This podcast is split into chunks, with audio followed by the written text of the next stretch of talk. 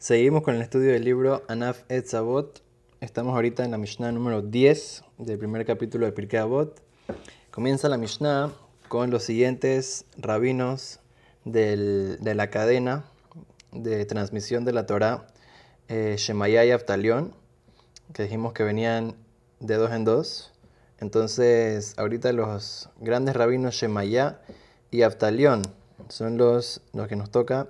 Eh, la primera Mishnah es del gran rabino Shemaya que decía, Ehovet Amelajá, una persona tiene que amar el trabajo, como vamos a explicar eh, lo que va a decir eh, los comentaristas sobre el tema del trabajo, que es muy importante porque la persona que se mantiene ocupada, entonces no llega al pecado. Y después también dice Usenet Rabbanut, una persona tiene que eh, estar alejado y odiar eh, los puestos de grandeza. O sea, porque eso vamos a, vamos a explicar eh, las diferentes cosas que pueden venir negativas de eso. Y obviamente explicar en, en qué se refiere, en qué caso se refiere esto. Ve altit rashut también juntarse con eh, diferentes tipos de gobierno, eh, como vamos a explicar más adelante, qué significa esto de juntarse con el gobierno que es tan negativo.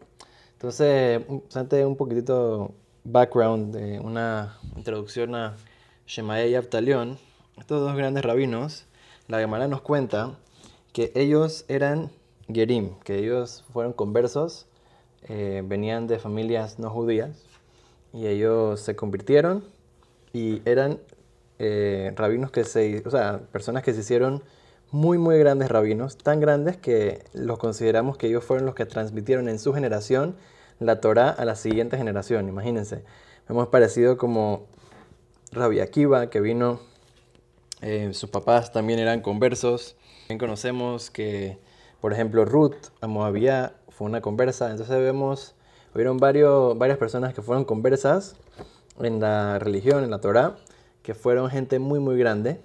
Obviamente estamos hablando de gente que se convirtió eh, por un amor a la Torah, se convirtieron sinceramente para aceptar toda, toda la Torah.